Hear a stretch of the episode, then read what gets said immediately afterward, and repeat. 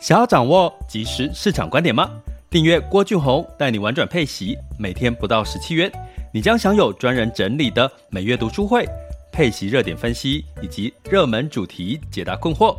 不论你想通过基金、ETF、美股或台股打造你的现金流收入，我们都能为您提供支持。点选资讯栏的订阅链接，了解更多。让我陪你一起投资理财。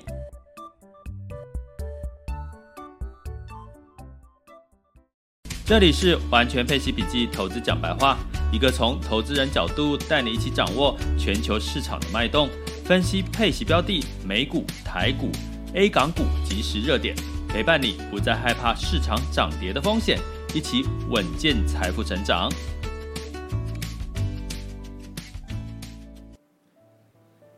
亲爱的，你们今天好吗？今天是二零二一年的这个。十二月的十六日了哈，那进入到周五喽。那通常呢，给大家一个一个类似的经验值哈，就是说，通常到周五的时候，比较多市场也比较多的一些波动变数哈。所以呢，通常有时候周五呢，你如果没有太大的事件，你就看看就好了，也不用特别把这个市场的波动看在这个眼里。尤其今天的台积电的这个。这个跌幅比较深吼，让整个台湾加权指数的跌了百点以上吼。那可能有些人会慌，那没关系，我们会在第二阶段的全球市场盘势分析来跟各位稍微聊一下。那在第一阶段呢，就要跟各位聊到这个防疫保单这件事情哦。那为什么呢？因为其实我早上一大早就被那个民视的记者挖起来，就是说他要。他要采访这个有关最近这个台产保单的这个赔钱的事情哦，那我就想，哦，可是一每次大家知道其实要采访，因为他们习惯过去其实是约一个地方然后采访哦，那最近因为疫情的关系，所以我比较有一个时间可以跟他们说啊，我因为那个疫情，我们可不可以用电话哦，或者是他就变成说用这个视讯，那视讯采访你还要早上起来你还是要稍微的这个做个。那个什么打理一下嘛，哈，所以早上就被挖起来了哈。那我就想说，最近这么多，其实已经几好几家媒体在问我这个问题了。我想说，那我干脆来讲一集好了。刚好周五大家又比较轻松一点的时间哈，我们就来讲一集这个，呃，从台产保单衍生的这个防疫保单的这件事情哈。那我们照惯例呢，我们会分三段哈。就第一段呢，就是我们主题哈。那前面呢，如果有一些这个留言区有这个朋友呢在问的问题，我会在这个开始之前跟各位先回答哈。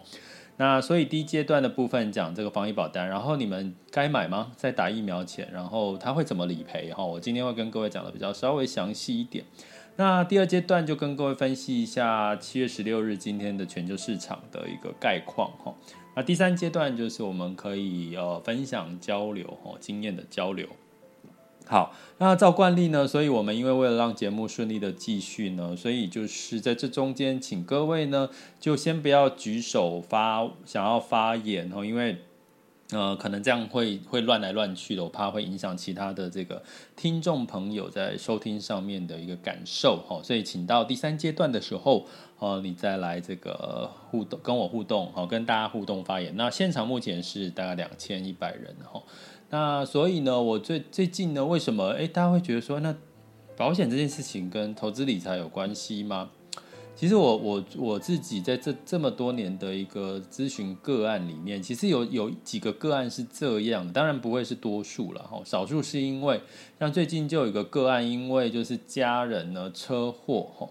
那家人车祸呢，结果肇事者是自己的家人，然后把人家就是撞断腿了哈，当然腿撞断还是可以复合啦，可是你也知道现在的人呢，只要随便呢，你只要对他。撞了一下，做什么事情，他一定会要求一件事情，叫精神赔偿哈。那这个精神赔偿是没有所谓的标准值哦，你就是可大可小哈。那通常都被喊得很很高的价格。那我我会建议大家，其实我觉得我常常有一个想法，也提醒大家，我并不是说要鼓励大家去呃合理的要求、合理的赔偿是当然要争取。那如果你是那种过度的哦，是不是在这个呃你合理的赔偿的范围？我常常有一个念头，就是说，其实有时候你要你跟人家强要的东西，其实你就会在别的地方呢就会付出去哈。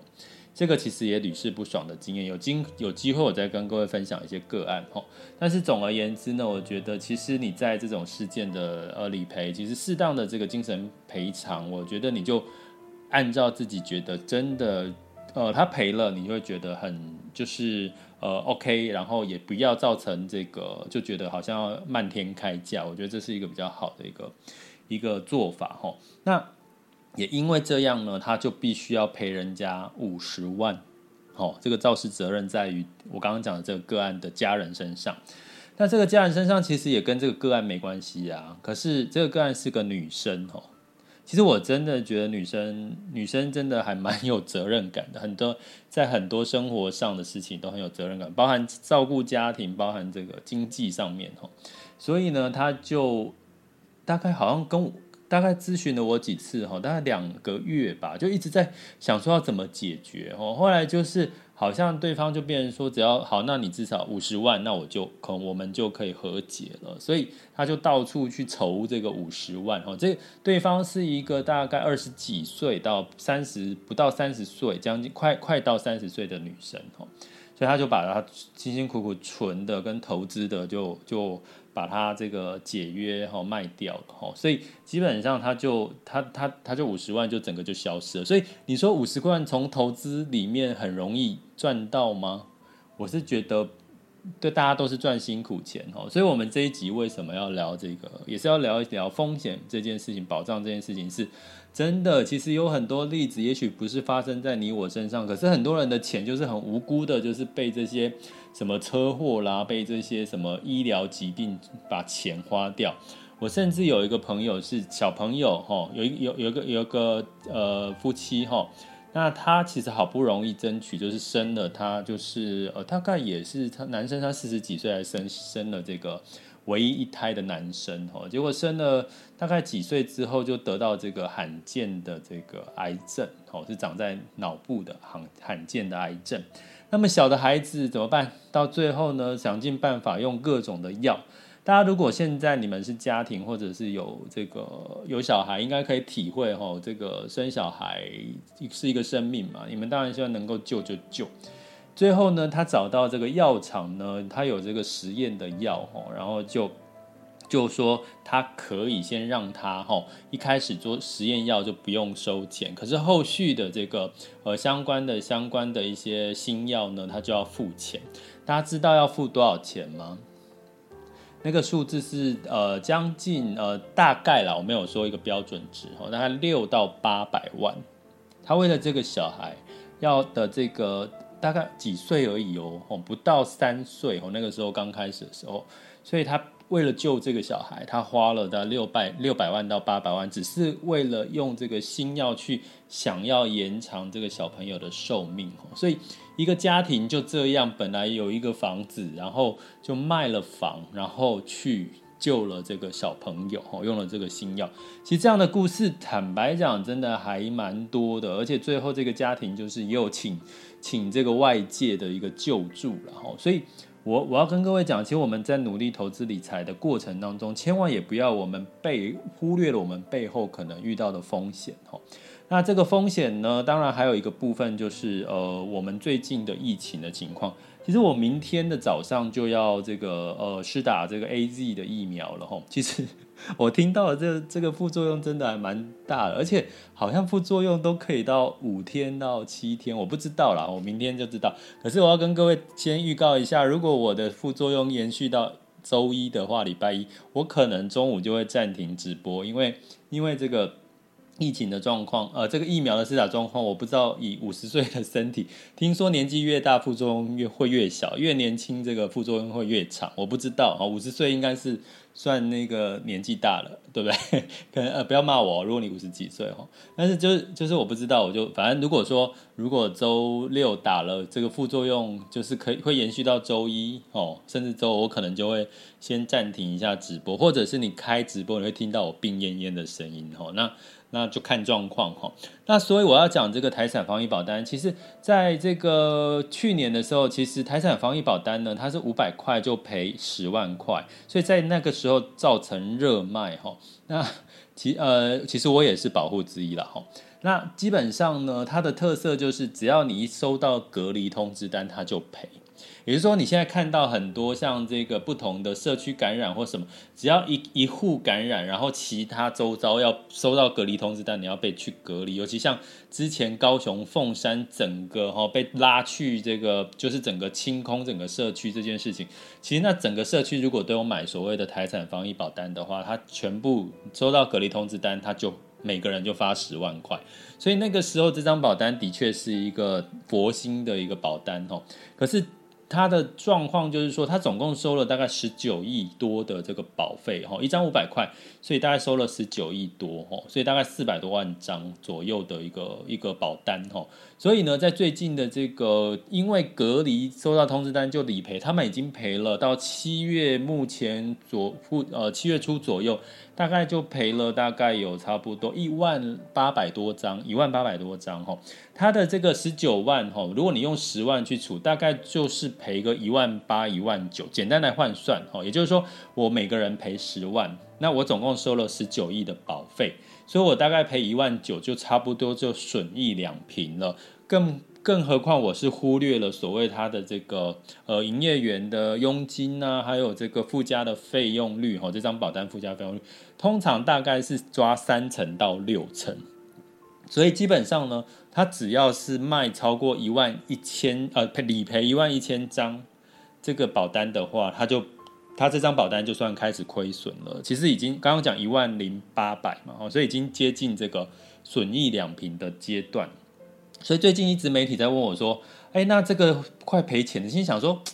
就算这张保单赔钱了，其实保护也不会受影响啊。因为如果只是因为一张保单赔钱就受影响，那应该之前更早期的国泰啦、哦富邦这种，他卖很多早期高利率的储蓄保单都赔钱，都有机会赔钱的话，那他不就那不就？那个很危险哈，所以我跟各位讲这个逻辑，让大家知道一下，然后顺便跟各位讲，其实打疫苗跟疫苗险的赔法哦，让大家可以知道你怎么去拿捏这件事情。那简单来讲，就是说，基本上呢，呃，在这个我去查了一下哈，台产它在这个六月份到六月份。它有赔款的准备金有大概二十亿哈，那包含如果再加上这个特别的准备金，大概有四十亿左右哈。所以刚刚讲它这个保单一亿多了哈，所以除非说未来的疫情持续的扩大，当然我们知道现在疫情是一直一直在下降，甚至大家都期待七月二十六号之后。可以趴趴照，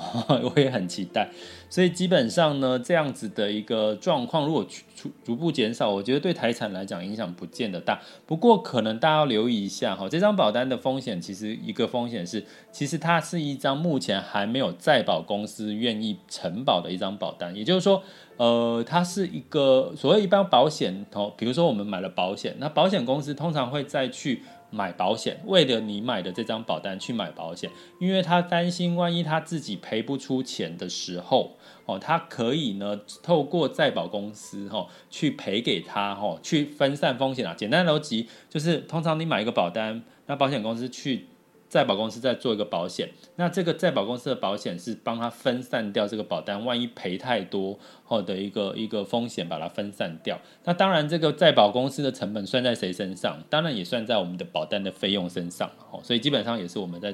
也在部分承担这个部分。所以呢，基本上它是台产这，它是目前是没有所谓的再保公司，它还在找哦，在找再保公司。所以，但是它的这个理赔赔款准备金，我刚刚讲有二十亿哦，六月份的时候，再加上我之前有跟各位分析过，其实，在保险公司在今年上半年最赚钱是什么？它的赚钱的收益都来自业外收入吼。所以业外收入就是投资收入了吼。所以基本上呢，在这些保险公司，他们赚今年上半年赚的这个台股啦哈，或者是一些海外的投资。大概以我之前看到一个数据，大概几千万哦，以台产哦，大概一个就是就是几千万的一个数字了吼。那所以呢，基本上这些挹注之下，我觉得目前我反而没有觉得说这件事情就一定会导致什么台产破产呐、啊，保护权益受到影响这件事情。所以呢，我觉得就因为通常这个媒体采访我大概只有三分钟的时间，所以我干脆用一集来讲清楚这件事情。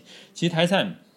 一般保险公司它其实都有所谓的赔款准备金哦，尤其是产险哦或责任准备金，所以在这个部分呢，呃，只要看到它的责任准备金还是够的话，呃，然后又是个单一事件，再加上疫情其实是慢慢趋缓，除非另外一件事情就是说，诶，如果你今天听到 Delta 病毒啊，突然之间台湾就大幅的扩散，那可能就对台产就会影响比较大哈，所以台产应该要很希望就是七月二十六号。诶，他说不定不希望七月二十六号那个解封，诶，因为解封之后，对不对？可能这个风险会更大。那如果不解封，他还可以稍微安心一点哦。但是就是我觉得我要跟各位讲，大丈夫，大丈夫，目前看起来还是 OK 哈。如果你有买台产保单，那。为什么呢？因为台产保单是理赔隔离就赔十万哦。那目前你如果可以买得到的防疫疫苗保单呢？防疫加疫苗保单大概理赔补偿金只赔一万块上下，所以也就是说十万跟一万块价中间差了快十倍嘛。所以为什么台产保单会？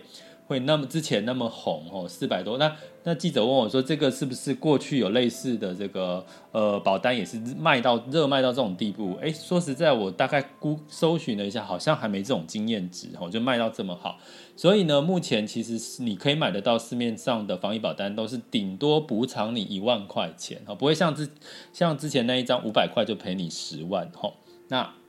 所以这就是防疫保单的状况。那回归来讲说，这一次的。疫苗险要不要买？好，就是说，诶，因为大家开始要施打疫苗，像我是周六就明天要施打疫苗，我没有买疫苗险哦。跟各位讲为什么哦？其实不是我，我也可以买啦，只是我觉得哦，还要上网什么手续有点有点麻烦哦。那跟各位讲，这个保险局的主管机关已经出来说话了，如果你因为打疫苗产生的副作用，基本上它都是属于意外。好，听清楚喽！如果你因为打疫苗所产生的副作用，不管你今天是在门诊，不管你今天是住院，哈，记得它也是属于意外的部分。所以麻烦，如果你在自己本身的个人保险或者是公司的团险有所谓的意外险，哈。单纯意外险呢，就可以哦，请医生开立所谓的诊断书。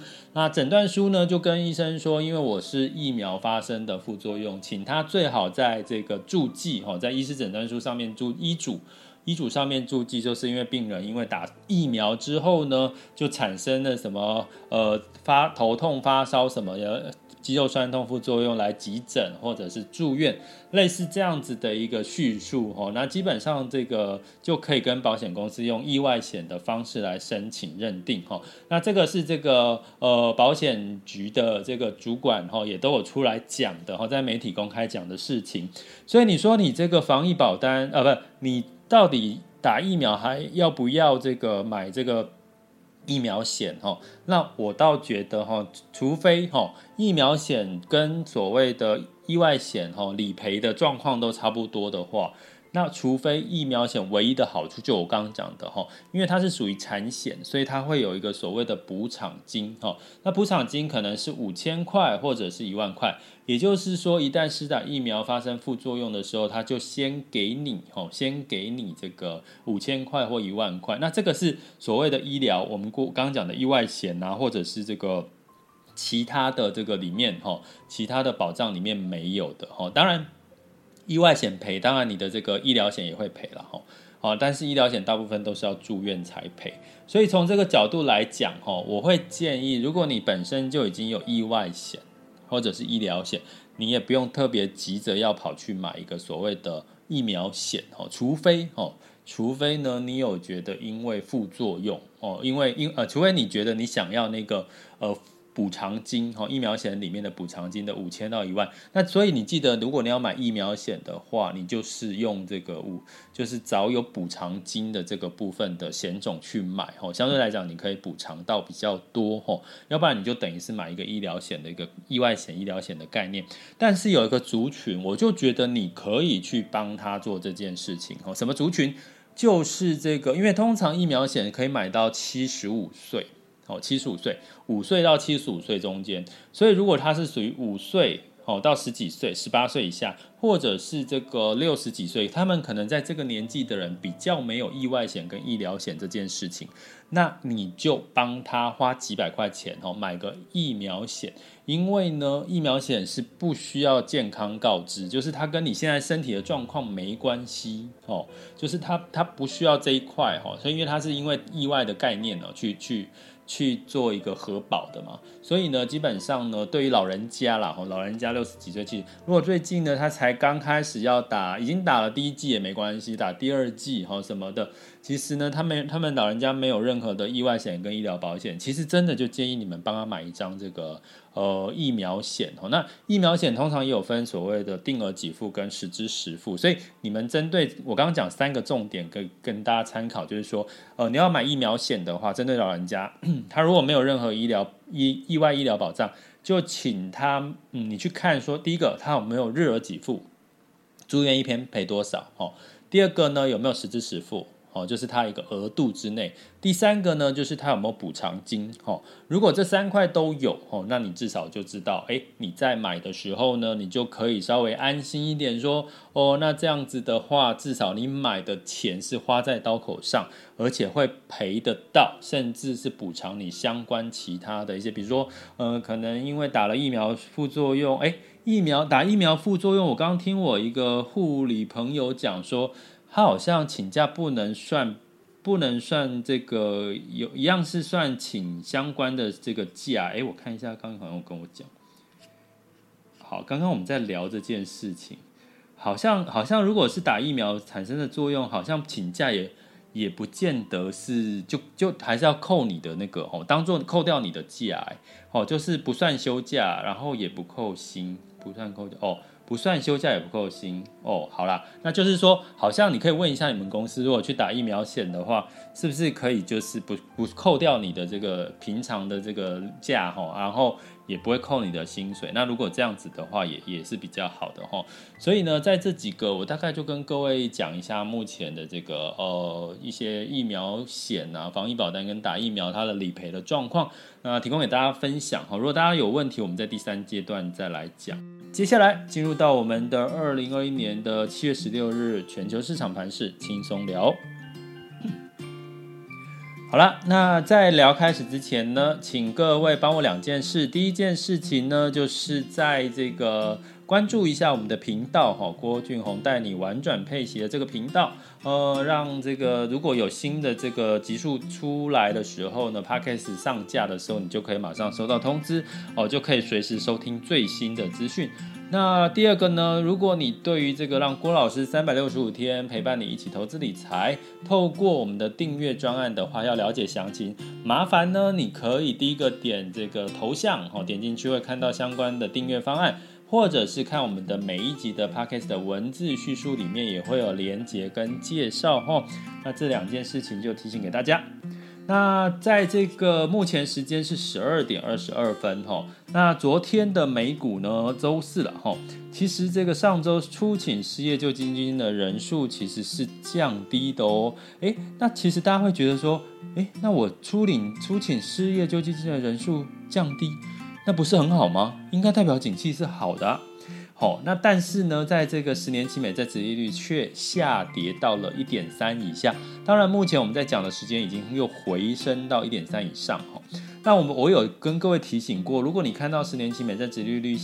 通常下修呢，就代表公债是往上涨的，也代表这个未来哈，代表未来可能那个逻辑就是诶，可能很多的这个市场信心对未来十年哈长期的经济的复苏还是有疑虑哈。那这个复苏的疑虑来自于哪里呢？就是 Delta 病毒啦哈，就是这个病毒呢，其实在很多的呃，包含新市场啊，像大家也知道，像越南呐、呃，甚至像一些呃欧洲国家啦，哈，都都是有增温的一个情况哈，所以这些都是让市场外界有一些担心，所以造成了有一些获利了结的卖压哈。这呼应到我们要讲，等下台积电呢的 ADR，基本上台积电也是有点偏获利，就这段时间先提前法说会先提前反映的这个，诶，可能业绩题材会很好，然后发现诶，业绩题材不如预期落空，然后就。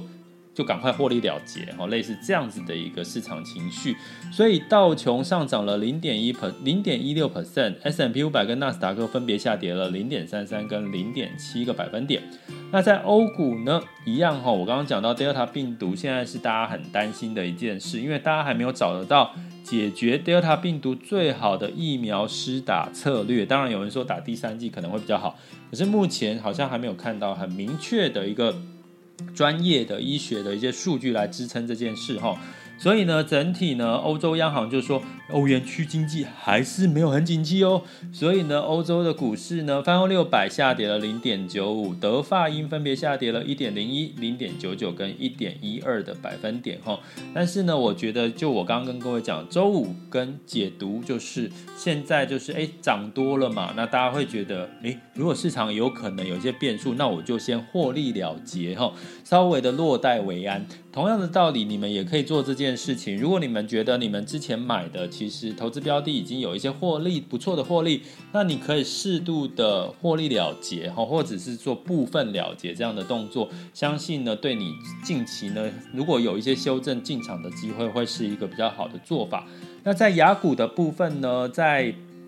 昨天普遍都是上涨，除了日本下跌了一点一五个百分点之外呢，呃，台湾加权指数昨天上涨一个点哈，然后创业板是上涨一点四，然后港股是上涨零点八三，这是昨天的哈，昨天大家觉得很开心，可是光一个这个台积电的走势哈，就让整个呃相对的这个市场呢，就今天就不一样了哈。目前的时间是十二点二十五分哈，那。台积电呢，今天下跌了二十三点，哈，跌破六百点了，到五百九十一，跌幅是三点七五个百分点，哈。那在这个台湾加权指数是下跌了零点九 percent，来到一百六十一块钱的跌幅，哈。所以你看台积电跌三三 percent，然后加权指数跌零点九，那原因是什么？就是运输钢铁类的一个支撑，然后所以就是资金又回笼到这个运输钢铁，哈。但是呢，我还是其实其实简单讲，我刚刚讲说市场的修正的原因，如果是因为市场涨多了获利了结，那反而是不是有机会分批进场？哦，我觉得这个是你们要去学习的。那你们可以透过我们的订阅方案哦，跟着郭老师的一些呃分析跟这个学习判断方式呢，去掌握自己去学会怎么上下车这件事情，好不好？好，那我不给大家标准答案哦，因为如果我讲一个 A。诶，市场不见得会是 A 呀，哦，但是你要自己去判断为什么，哦，好，那当然今天唯一翻红的就是恒生指数是上涨了零点四五个 percent，哈。那 A 股其实相对是也是小跌了，大概跌跌了，上证指数跌了零点零二 percent，跌幅比较深，应该也还是在日经指数今天又续跌了零点八 percent 哦，南韩也跌了零点六一哦，所以这个冬奥的议题呢，似乎好像没有帮助到日本的这个呃指数向上攻坚，原因是什么呢？如果你是我们的这个订阅会员的话，白金啊，哈，跟这个所有的订阅会员的话，呃，玩转配息的订阅会员，基本上我们。在明天会上加一集，主题就是来来聊聊日本到底冬奥之后应该是看好还是还是不看好哈。然后再聊一聊越南哦，这是我们在你们可以在我们的我的我的那个看到哈，就是我我公布一下，明天我们会聊到日本跟越南哈，针对这个呃订阅会员的这个主题录播的一个课程哈，那欢迎订阅学员呢，就是在明天哈收 email 通知看到，就是我们会通知你上架的时间，你再去看就好了哈，不用在那边一直等待哦。好，那所以呢。这是雅股的情况。我们再看能源哈，能源呢基本上也是跌了一点七 percent，布兰特原油下跌了一点七哈，来到七十三点四七哈。那当然整体来讲呢，原因是哦有一个数据说美国的汽油的这个供应增加喽哦，所以不是不是这个沙乌地阿拉伯，说是美国的汽油供应增加哈，呃，然后再加上 Delta 病毒的担忧啦，其实最近你会看到 Delta 病毒应该是。另外一个新的担忧的风险哦，所以呢，造成油价稍微疲弱，来到七十三点四七了哈。那金价呢，就稍微收涨到零点二一。来到一千八百二十九美元，所以呢，我要教各位怎么看这件事情，就是美元跟能源怎么看吼。那能源跟供需有关系，那金价跟避险情绪有关系吼。那避险情绪就代表最近金价从一千七百多，如果你有每天听的话，应该都知道我讲，我上次昨天一千七啊，今天一千八，哦，现在又涨了一点点到一千八百。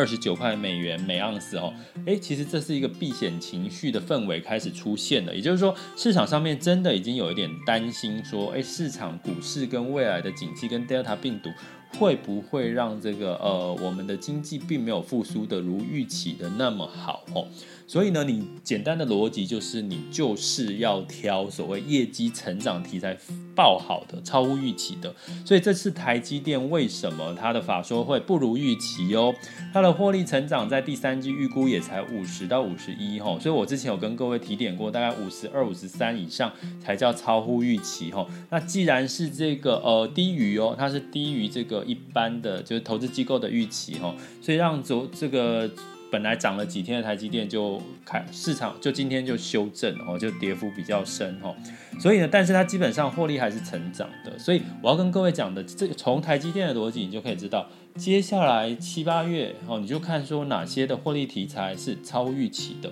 那其中一个部分超预期的，除了这个金融之外，已经反映过了哈。那接下来看到可能是所谓的非必需消费哦，尤其以美国为主的这个非必需消费，你会看到可能它最它的成长的幅度哦，相对会比较大。那你会说，有人问我说，那台积电这个半导体类是不是就此一蹶不振了？并不是，因为呢，目前所有的这个呃行情补库存行情哈。过去半导体科技业呢是所谓的补库存行情，目前在至少在第三季哦，甚至到第四季哈，看我们先看到第三季就好。第三季的这个电子业半导体还是在一个补库存的行情，也就是说，呃，它的这个上游哈中上游的这个库存还是很少。订单还是很多哦，就是这个呃，比如说台积电呐，哈，其他相关的电子产业的这个订单还是很多，再加上接下来苹果概念的这个爆发，九月十四号，我不知道这个是不是确定的，九月十四号说说要发表 iPhone 十三呐，可是我觉得九月十四号大家听听就好，因为都就是媒体在讲，可是好像还是要等这个。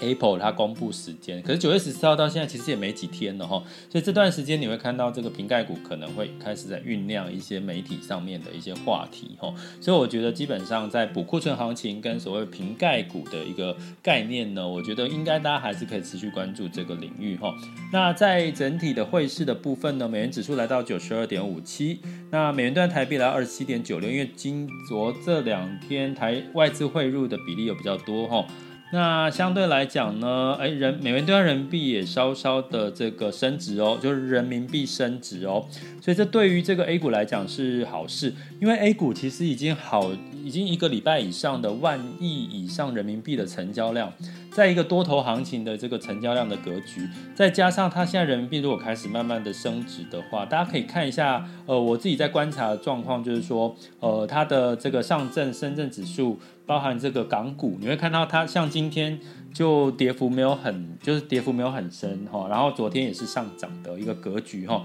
所以大家还是可以持续关注一下这些呃不同的话题哈，或者是不同的区域哈。那相信呢，这样子每天这样听下来，就慢慢会掌握到一些，诶，好像嗅出了一些市场的味道，或者是风险在哪里的一些可能性哈。好，这就是我们第二阶段的一个分析了哈。那哎，三十二分了，好，